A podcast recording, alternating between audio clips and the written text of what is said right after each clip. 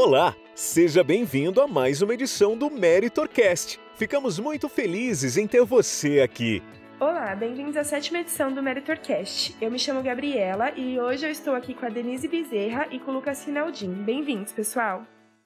Obrigado, bom dia, meu nome é Lucas, trabalho na linha de montagem da MDX, estou na Meritor há um ano, tenho 21 anos de idade. Olá, eu sou a Denise, trabalho na área de finanças e estou na Meritor há 36 anos. Bom, como a gente já comentou em alguns episódios passados do podcast, a gente sabe que aqui dentro da Meritor existem colaboradores de diversas idades e tempo de casa em um mesmo ambiente de trabalho. Então é muito comum você ver colaboradores de 30 anos, 40 anos de empresa, mas agora também nós temos as pessoas mais jovens. E justamente por isso é, foi criado um comitê para integrar essas gerações. Então, nesse episódio do podcast, nós vamos dar destaque a esse tema. É, os nossos convidados especiais, eles são integrantes desse comitê e eles possuem uma diferença de idade e tempo de casa. Então, por isso, nós trouxemos eles para esse bate-papo. Para começarmos, Denise, qual é a sua geração? Eu sou da geração X, que contempla as pessoas que têm idade entre 40 e 61 anos. E agora você, Lucas, conte um pouco mais sobre a sua geração pra gente. Sou da geração Z e pega a idade entre 10 e 25 anos. E quais as principais características que vocês acham que essa geração tem? Então, a geração X, é, as pessoas tendem a ser bem conservadores, buscam constantemente a estabilidade, seja financeira, emocional, tendem a permanecer muito tempo na empresa. Isso são os principais. E você, Lucas? Minha geração, a principal característica é uma geração que vem no mercado de trabalho e não conhece o mundo sem a internet. Geralmente são mais proativos e precisam de pessoas para estar tá sempre orientando e dando novas tarefas para ele fazer, porque ele precisa ser direcionado. Agora uma pergunta direcionada a Denise. Eu queria saber se existe algo marcante que você identifica dentro da Meritor e que mudou ao longo desses anos com as gerações que foram entrando. Então, por exemplo, algo que era de uma forma e acabou se modificando ou se atualizando ao longo desse tempo com as novas gerações que, que foram entrando aqui dentro da empresa. Eu acho que o canal de comunicação entre as pessoas melhorou muito. Antigamente não havia essa interação que existe hoje, principalmente com a liderança. Isso torna o ambiente de trabalho mais harmonioso, mais tranquilo, mais próspero.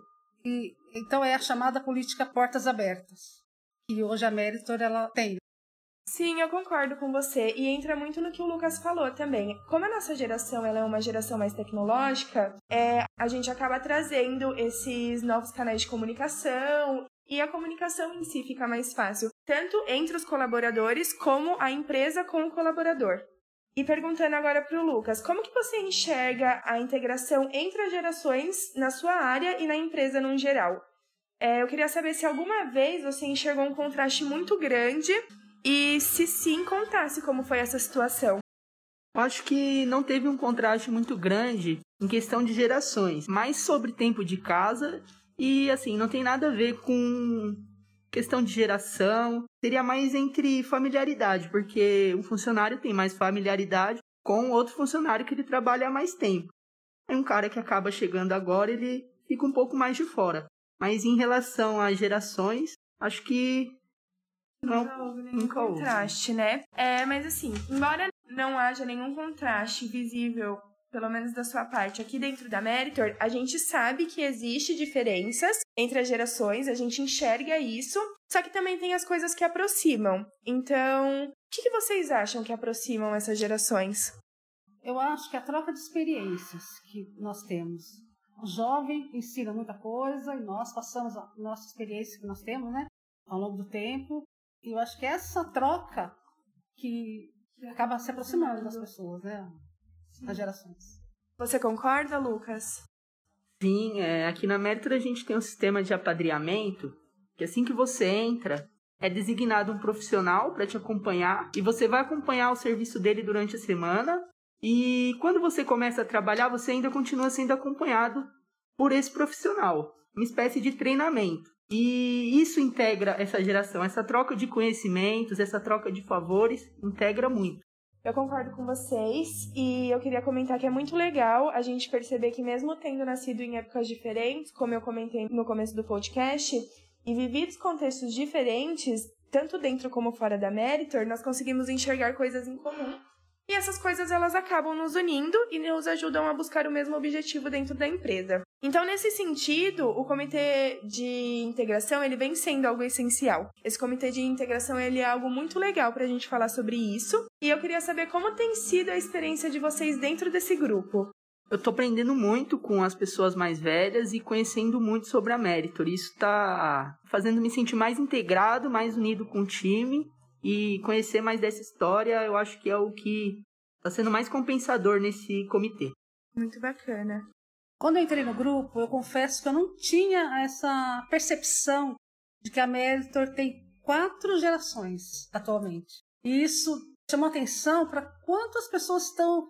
É, a gente está aprendendo né, entre as, essa integração das gerações, quanto isso é salutar para a empresa, para o ambiente de trabalho, para os conhecimentos, para a gente aprimorar cada vez mais. Eu achei muito legal a iniciativa da Meritor em fazer esse grupo. Que bacana, gente. É, nós falamos sobre algumas semelhanças e sobre algumas diferenças também.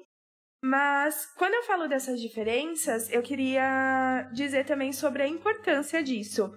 É, que não deixa de ser uma diversidade importante para o bom andamento da Meritor. Então, ouvindo um pouco do que vocês falaram, eu percebo que ambas as gerações elas trazem um conhecimento diferente, mas esse conhecimento é igualmente valioso. E se a gente sabe usar isso da melhor forma, a gente tem uma empresa cada vez mais integrada. Então, unindo a tecnologia e a inovação, que foi citado pelo Lucas algumas vezes, com o tradicionalismo e a cultura organizacional da Meritor, que foi citada pela Denise também. Então é isso, a gente finaliza o nosso podcast aqui. E eu gostaria muito de agradecer a presença de vocês. Muito obrigada, Denise, muito obrigada, Lucas, pela participação. Obrigado eu, agradeço todo mundo e abraço. Eu que agradeço. Obrigada.